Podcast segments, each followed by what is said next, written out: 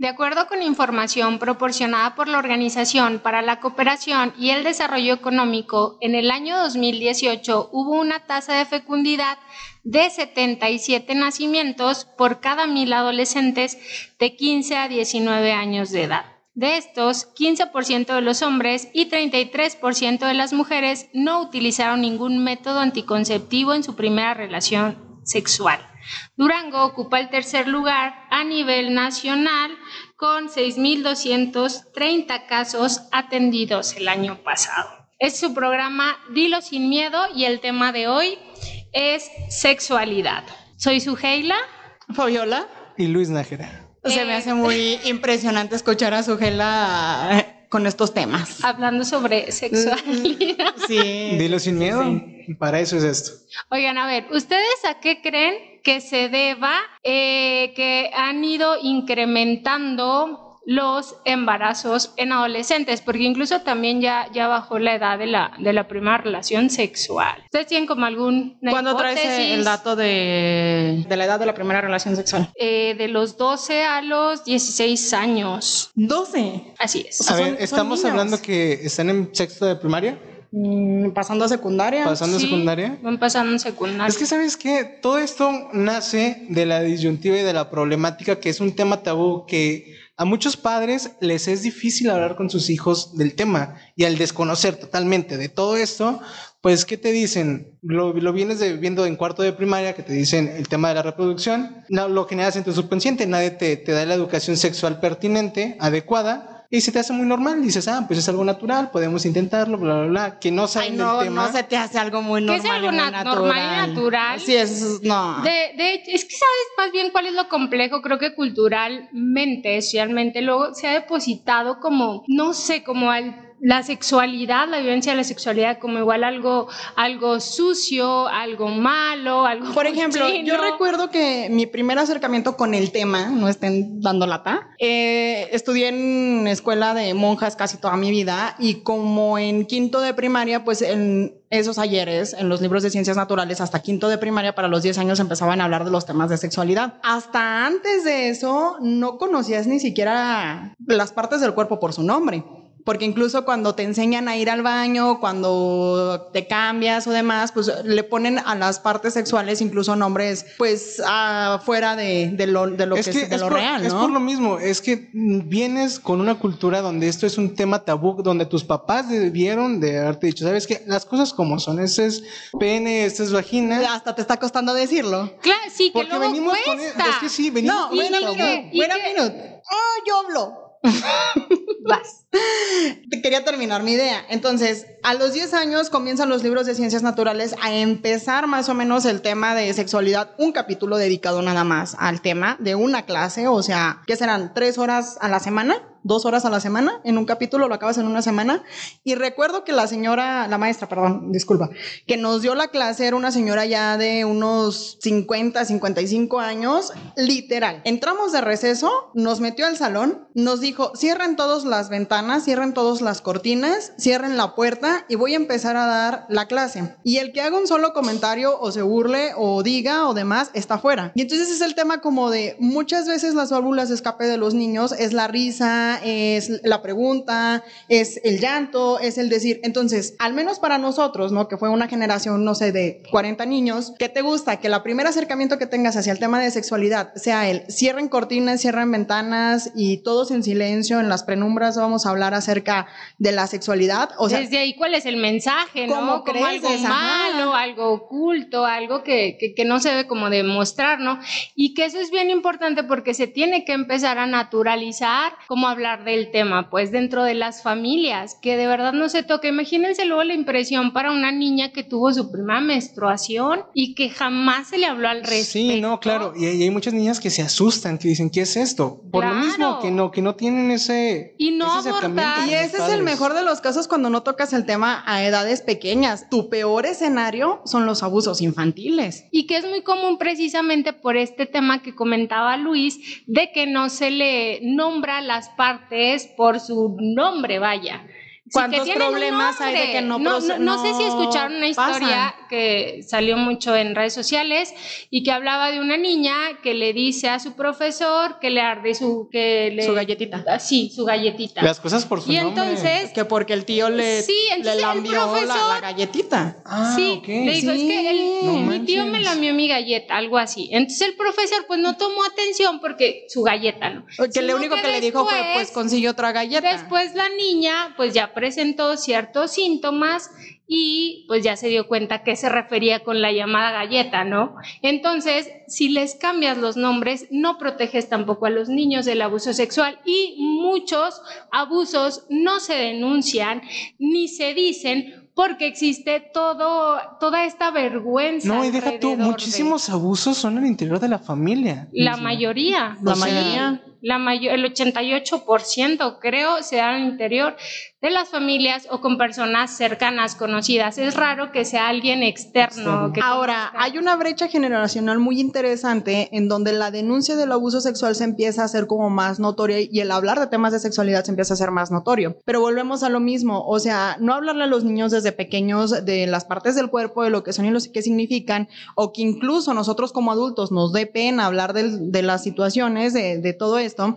¿Cuántos casos no han procedido en las instancias legales eh, y jurídicas por el hecho de que en las violaciones se habla de temas acerca de galleta, se habla de temas acerca de eh, conchita, la mariposita, Muchísimos. y, y no procede, o sea, la denuncia penal no procede porque entonces cuando el denuncia, la víctima está haciendo la denuncia y habla acerca de, de galleta, eh, conchita, este, mariposita, Sobrenombres. sobrenombres, etcétera, no procede porque, o sea, me la envió la galleta, se, queda en el rollo de, Queda en el No aire. hay claridad, ¿no? Sí. hay lagunas legales muy Y es que, impresionantes ¿sabes qué? en la también es declaración. algo extraño, porque también dentro del sistema legal existe algo que se llama alienación, donde puedes entrar con un terapeuta, que es lo primero de las primeras pa- eh, partes para hacer la denuncia, para que te expreses y puedas sacar tu, tu, pues, tu abuso al público. Y aquí también existen ciertas alineaciones en donde algunas veces no son abusos sexuales, pero tú te hacen creer que sí fue un abuso sexual y ya generas ese resentimiento. Digo, no se da siempre, regularmente sí es, eh, son casos oficiales, pero también existe esta parte, porque trabajar con niños es muy complicado.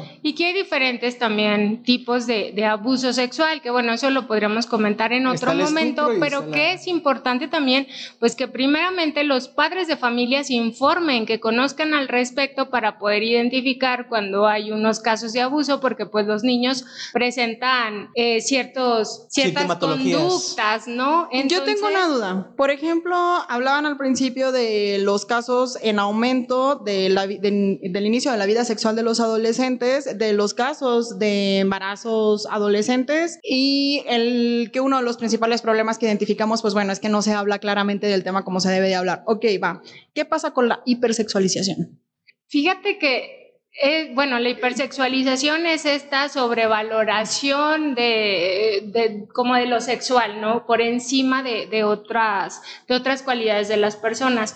Y que esto pues también está, está impactando mucho o influyendo mucho en nuestros niños. Porque ahorita la brecha que está está en eso, está en la Sí. Es que hipersexualización. sabes qué es lo que pasa, que el sexo vende, es un mercado en donde se genera mucho tema económico, por eso la pornografía, la prostitución, el sexo Y es que sabes que independientemente de que el sexo vende, el sexo es como una droga. Y de hecho eh, las personas que hablan de- del tema de prostitución y de eh, más que nada pornografía, dice, cuando tú generas un estímulo en tu cuerpo, te genera una segregación de dopamina que te hace sentir satisfecho, te hace sentir bien. Entonces, ¿qué haces? Pues tiendes a repetir esa dosis. En este caso... Y de- de- aumentarla. y aumentarla, porque llega un momento tal en donde necesitas más dopamina para que tu cuerpo se estimule a ese grado de satisfacción.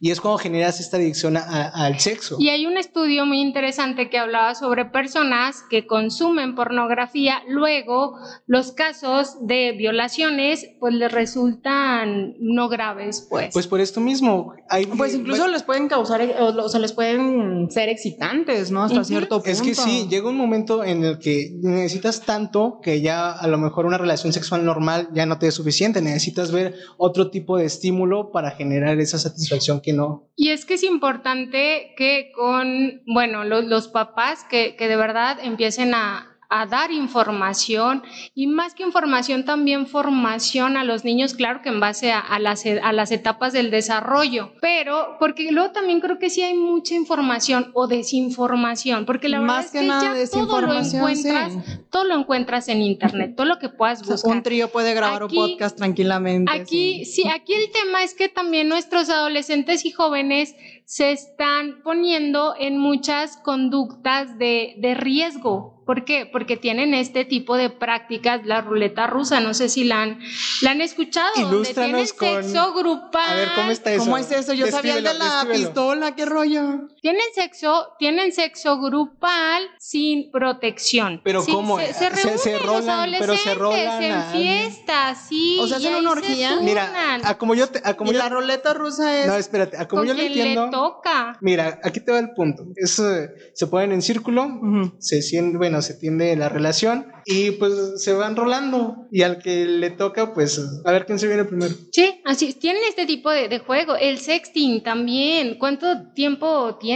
Que el pack, las nudes, todo, todas estas prácticas que, de, verdad nos ponen en a riesgo. todo este tipo de cosas. Y que es bien común, ¿eh? son bien comunes, pero entonces es como de que igual muchos lo hacen, pero nadie luego lo dice. Y ahí es muy común en, en la secundaria, sobre todo, que luego las fotos de los adolescentes ahí andan con, con todos los demás. Y es que, ¿sabes qué? También, bueno, vamos a ver el panorama completo. Platicábamos justamente de que no tenemos esa educación sexual este, saludable, sana, correcta. Y llegamos en una primaria donde no se tiene esta educación, llegamos a una secundaria en donde te empiezan a repartir condones por parte de la Secretaría de Salud. Ah, es la respuesta más rápida a las clases de educación. Y dices, ok, vale, son para protección, pero de verdad tienen así como ese sustento, ese esa capacidad de razonamiento ya con la poca información o no la información que tienen del tema? Pero es que sabes que también creo que esa es una gran irresponsabilidad. No puedes solamente llegar y entregar condones o algún anticonceptivo sin previamente generar algún tipo de información. Ay, Suje, pero recuerda tus clases de biología de la secundaria. O sea, o sea, yo y mis traumas de la educación, ¿verdad?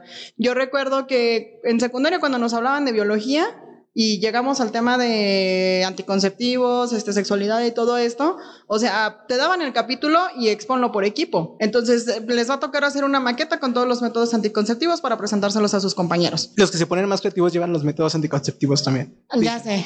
Entonces, vas tú, un escuincle de 13, 14, 15 años, eh, que medio ves y lees lo que dice el libro, pero en realidad no alcanzas a discernir, o sea, el gran impacto que tiene el asunto de la sexualidad en tu vida. Y es que sabes que luego también la sexualidad solo se aborda como desde un tema genital, cuando tendría que abordarse, o sea, desde algo más integral. No, claro, se desvirtúa mucho el tema sexual porque realmente una educación sexual completa va desde lo emocional, desde quererte, quererte, saber qué eres tú y a qué partes comprenden tu cuerpo.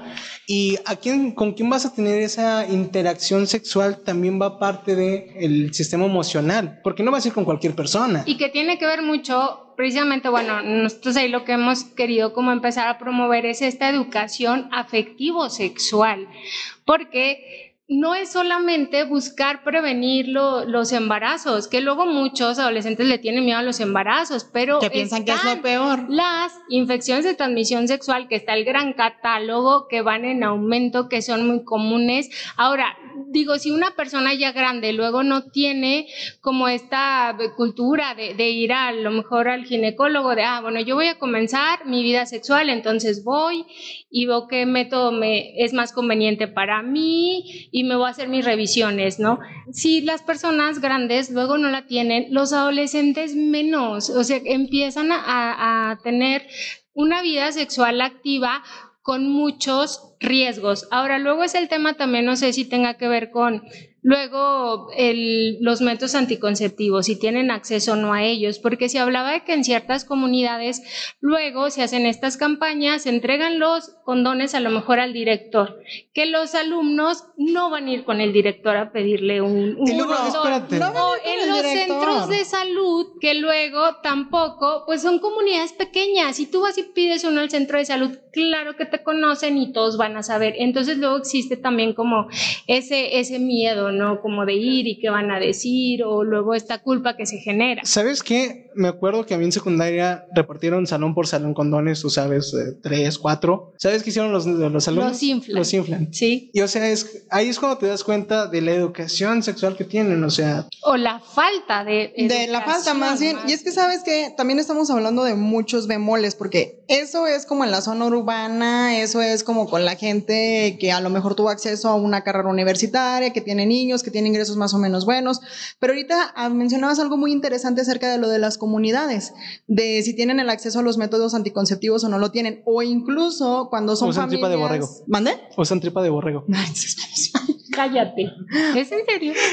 Sí, era- Ay, era ¿por un- qué te quedas con la cara de es en serio? No, es que era un método eh, anticonceptivo de, la, de antes, de la Edad Media. Ah, Sí, o sea, no es como que ahorita lo hagan, pero. Bueno, bueno. quién sabe. Continúo y- con mi idea. Ver, Entonces hablabas acerca de las comunidades y, por ejemplo, los centros de salud realmente lo pueden hacer eh, eh, con la reserva necesaria para las, las usuarias, pero incluso las usuarias no quieren. O sea, por ejemplo, estás hablando de una familia en donde el proveedor es el, el padre que gana menos del salario mínimo diario, tienen ya cinco hijos, tres con caso de desnutrición alto, la señora ya con una muerte materna, o sea, bueno, con una ¿Pérdida? no pérdida, o sea, una probabilidad de muerte materna muy alta. ujú, por la edad. Y los mismos doctores en las comunidades pues les dicen, ¿no? Que el método anticonceptivo más común, por ejemplo, el DIU, que si les instalan el DIU, etcétera, y las señoras es, no, no, no, no, o sea, yo voy a cuidar los hijos que me tenga que cuidar y que me tengan que mandar y mi marido me va a cuidar y no sé qué. O las pocas que se atreven a ponerse los dispositivos, eh, luego los maridos se enojan y hacen, por ejemplo, todo el escándalo con los centros de salud. Eso, eso también es hablar de una pobre educación sexual. O sea, eso también habla de cómo el tabú ha ido creciendo tanto que entonces ya no estamos hablando de cómo te puedes cuidar o cómo no te puedes cuidar o que conozcas tu cuerpo, sino que también eh, cómo la cultura no te deja. Eso es como en un, polar de la cultura. En otro polar de la cultura tenemos el caso muy interesante de Mia Khalifa, esta actriz porno. A mí se me hace muy interesante la entrevista que saca luego ella, em, bueno, la entrevista que le hacen y que, y que la publican en redes sociales. Y entonces es otra situación completamente diferente, ¿no? Una cultura un poco más abierta como lo es la estadounidense empieza en el acceso a la universidad, eh, ella iba para la universidad, y el no tener el dinero y que una persona le ofreciera los recursos para seguir cumpliendo como lo que te marca la vida, pues fue para ella como él va. Entonces, cuando le ofrecen y le dicen qué es lo que tiene que hacer, que ya son las, eh, la acción sexual eh, de sexo netamente, pues entonces ella se queda como en el rollo de, va, jalo. Y sobre todo en el asunto este de, pues es que a mí nunca me enseñaron el valor que yo tenía, yo me sentía fea como persona físicamente. Entonces otra persona que me estuviera viendo así para hacer ese tipo de películas, pues para mí fue como muy halagador y empecé a, a introducirme en este mundo y en este mundo ya introducida fue como en el rollo de, como nunca conoces el valor realmente de lo que es la sexualidad, desde una situación afectiva, desde una situación de conocerte, conocer las, las partes de tu cuerpo, lo que tu cuerpo es capaz de hacer, la magia y todo esto, pues entonces ella fue como en el asunto de... Espérate, ¿cómo que hacer ¿La magia? magia? Claro, el cuerpo hace magia, que sí. te levantes todos los días, que tu cabeza tenga la capacidad de producir hormonas que qué te bonito, qué bonito. Qué. ¿eh? Ay, no. Entonces no, no iba enfocada a la magia ya, sexual, ya. ¿verdad? Sino en un sentido más. Yo No, eh, eso- eso- eso no es magia. pero otra vez, al Y es que sabes que luego pasa sexo. también el tema del utilitarismo. La- las personas luego pues se les usa solamente para obtener cierto placer sexual. Entonces, en base a lo que obtengo, y, y ya no hay como e- este cuidado, esta pues madurez también emocional, psicológica porque bueno, el cuerpo pues tiene un desarrollo, ¿no? Entonces no porque el cuerpo ya esté preparado para tener relaciones o la, mujer también para, para poder embarazarse, pues eso no significa que lo demás ya esté desarrollado, o sea, El cuerpo a las 12 te puedes embarazar. Porque claro, pero no hay esa madurez todavía en los otros ámbitos y todos los efectos que esto, que esto también va generando y que se ven en el tema de salud, en el tema de que tienen que dejar la escuela, los ingresos presentes y futuros, el acceso a oportunidades y que afecta también en el desarrollo del país porque luego son personas que, pues no que tienen económica. y que tienen trabajos precarios y lo que hace que se incremente y se agudice el círculo de la pobreza. Pues es que mira, realmente es, es, parte de, es parte de un círculo vicioso. Imagínate, ¿cuántos años tiene, en qué margen entre los adolescentes? ¿De los 12, de los 16, más o menos? Imagínate. Según el Instituto Mexicano de la Juventud, me parece que es de los 11 a los 18, Pues es que luego está como la etapa infantil, la adolescencia, Ok, bueno, vamos, de, de, 11 a 17, porque los 18 ya entras en, juventud. Como en este asunto del teen, en los números en inglés, ahí, así, yo así aprendí. Bueno, ok, continuando este tema, imagínate, tú a esa edad, ¿qué educación le puedes dar a un hijo, a un niño? Qué cuidado. Terminan siendo niños educando niños. No, y que se quedan a cargo de los de la abuela sobre todo, ¿no? Pero es que esto genera este círculo en donde un niño tiene un niño que terminan siendo dos niños al final de cuentas porque no tienen esa madurez ni la capacidad económica para poder solventarse. Y es un círculo vicioso porque no va a terminar la escuela, el niño a lo mejor y por esa poca o por ver normal que su mamá no terminó la escuela y nadie de su familia terminó la escuela, pues él tampoco termina la escuela y vamos así generando un circulito vicioso en donde nadie termina la escuela, vamos y nos conformamos con trabajos precarios como tú lo comentas y el Producto Interno Bruto se estanca. Por eso, o sea, se incrementa la pobreza es correcto. Y son casos... Pero bueno, entonces, el tema de la sexualidad se puede resolver a través de qué? Fíjate, eh, bueno, al ver este problema que es un tema de salud pública, surge la Estrategia Nacional para la Prevención de Embarazos en Adolescentes, la ENAPEA. ¿Y qué tanta efectividad ha tenido? Sabes que luego sí, pues está como muy bien diseñada y tiene sus indicadores, mm. pues como todo, ¿no? Ajá. Pero fíjate que tienen dos metas como importantes. Una es poder reducir los embarazos en adolescentes de 15 a 19 años a del 50% y eh, que quede en cero los embarazos en niñas de, de 10 a, a 14 años. Entonces esas son sus metas para el 2030 que pues con estas acciones que ya tienen como muy concretas, ya de forma transversal y que pues... Pero es que estás hablando de algo muy interesante, o sea, porque son las metas para el 2030, pero de todas maneras estamos hablando de lo mismo. O sea, el problema es que si no empiezas con una educación sexual desde casa, pues entonces tendrías que meterte más a los libros de texto. Pero luego mucha gente no está de acuerdo en la manera de la educación de los libros de texto y sobre todo de que se puedan malinterpretar por luego los estudiantes y caigan en un tema de hipersexualización. Entonces, por eso te digo, eh, tienen los indicadores y yo me imagino que la metodología muy bonita eh, y demás, pero ¿qué tanto, cuánto te está funcionando? Y que esta estrategia fue diseñada, eh, bueno, son 16, 16 dependencias del gobierno federal, participaron organizaciones de sociedad civil, participaron también organismos internacionales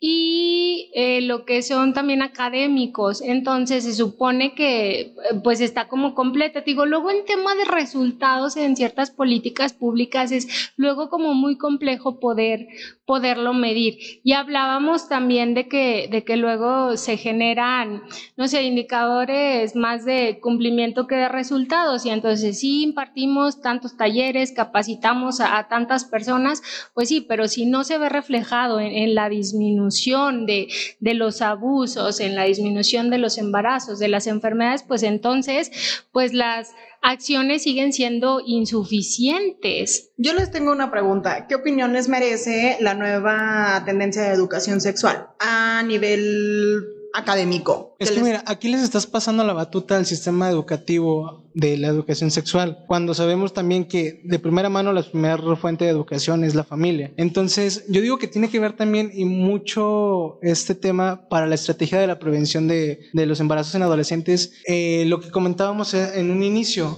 no sabemos ser padres y desde el momento en el que no sabemos ser padres, no sabemos entregar una educación a nuestros hijos desde el primer círculo de, de interacción que ellos tienen, que es la familia. Totalmente de acuerdo, pero también estamos hablando de la situación del Estado. O sea, el Estado crea estas estrategias porque obviamente a él no le interesa que los niños anden criando niños. No es algo que le importe. A él lo que le importa es que el Producto Interno Bruto se está estancando, que los niveles de ingresos bajan, que no accede la gente a trabajos em, con mayor remuneración y entonces todo se queda como una situación de pobreza que eso le cae al Estado.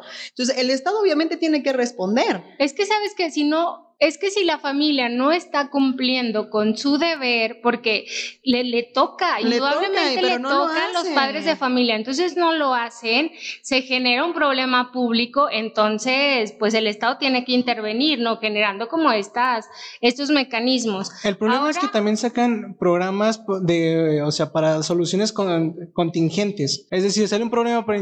Ah, si todo lo quieren resolver, nada es Y lo tienen que resolver en tres años, seis años. Y es que tiene que tener como estos programas emergentes de situaciones que, que, luego se van generando, pero tener otros como de forma más permanente, porque luego también creo que se queda mucho en el prevenir, ¿no? Y entonces sí, hay que prevenir, pero luego también hay que atender los casos que ya están pero luego se te olvida también como el tema de, de la promover, pues bueno, o sea, ¿qué queremos promover también en, en, nuestros adolescentes, en jóvenes, en el tema de la sexualidad? ¿Qué queremos enseñar? ¿Qué es tan importante lo que queremos enseñar como el cómo lo vamos a enseñar, los métodos que se van a utilizar y poder dejar cosas pues como de forma más permanente en ellos, en tema de, de carácter, de actitudes, habilidades socioemocionales. Se habla de, de cuatro autos que son muy importantes en el desarrollo de los adolescentes, que es la, el autoconocimiento, la autoestima, la autonomía, el autodominio y que eso pues les va a permitir también generar relaciones pues más saludables. Pero volvemos al inicio, o sea, todo eso lo vas emanando de casa, o sea, de casa, de casa, o si no... ¿Cómo lo haces? Porque luego los papás no quieren a veces participar. Pues es que entonces... ofrece como generar estos espacios en donde obviamente ellos también ya traen como ciertos tabús, ciertas creencias como muy definidas, entonces les cuesta hablar del tema, porque hay temas que resultan pero, pero es que estamos... hace, hace varios años empezaron los movimientos para la modificación de los libros de texto. No fueron los más adecuados, sí se fueron mucho a la hipersexualización, lo bajaron muy pronto y no dieron la capacitación suficiente y entonces todo el mundo empezó a levantar y a levantar la voz en lugar de hacer mesas de diálogo de, oye, a ver, esto sí, esto no, esto acá, esto allá, vamos a acomodar. Y entonces todo el, lado que estaba en contra era así como de, no, no, no, no, no, este, los van a hipersexualizar, no sé qué, va y bájenlos, yo educo a mis niños. Y de este lado del Estado era como de, oye, está bueno, tú los educas, pero también, o sea, date cuenta de lo que nos está costando. Es que, ¿sabes que yo aquí, yo aquí sí, estoy... la gente no quiere ver, no quiere escuchar. Mira, yo estoy de acuerdo contigo, sí es necesario tocarlos a lo mejor de una forma distinta, pero no creo que sea lo mejor o lo más pertinente el cederle la batuta de lleno a un maestro que está a cargo de 30 niños de la educación sexual. Totalmente de acuerdo, pero ¿qué haces cuando los padres no quieren hablar porque en su casa no les enseñaron, porque es tabú, porque no los educaron así.